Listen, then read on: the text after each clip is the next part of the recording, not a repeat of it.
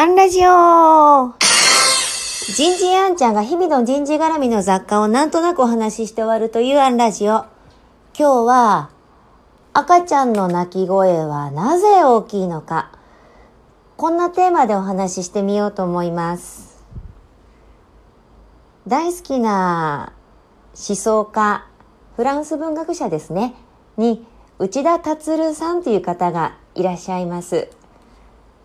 新潮出されたら必ず拝読させていただくのですが、その内田先生が以前、大阪は天満宮にある繁盛亭の夜席で定談をするというチラシを発見しました。これはもう万感を排して行かなければならないということで、なんとか平日の夜だったんですけれども駆けつけました。その日のお題目は、大人と子供の思考の違い。内田先生は確か、こんな趣旨のお話をされました。子供は一直線に考える。葛藤がない。大人はためらったり葛藤したりする。だから子供より出遅れる。暴走もしない。しかしそれが思考の成熟ということ。どう振る舞ったらいいかわからないとき、マニュアルがないとき、判断できるのが大人の思考。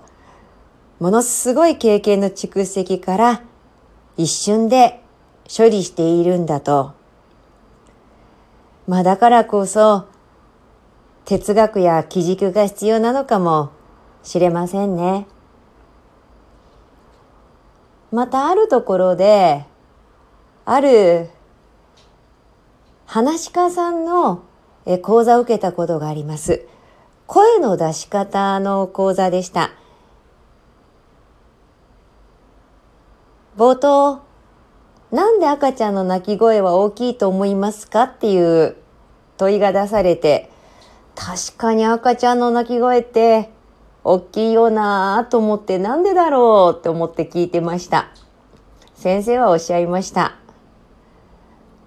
目的がはっきりしているんですと。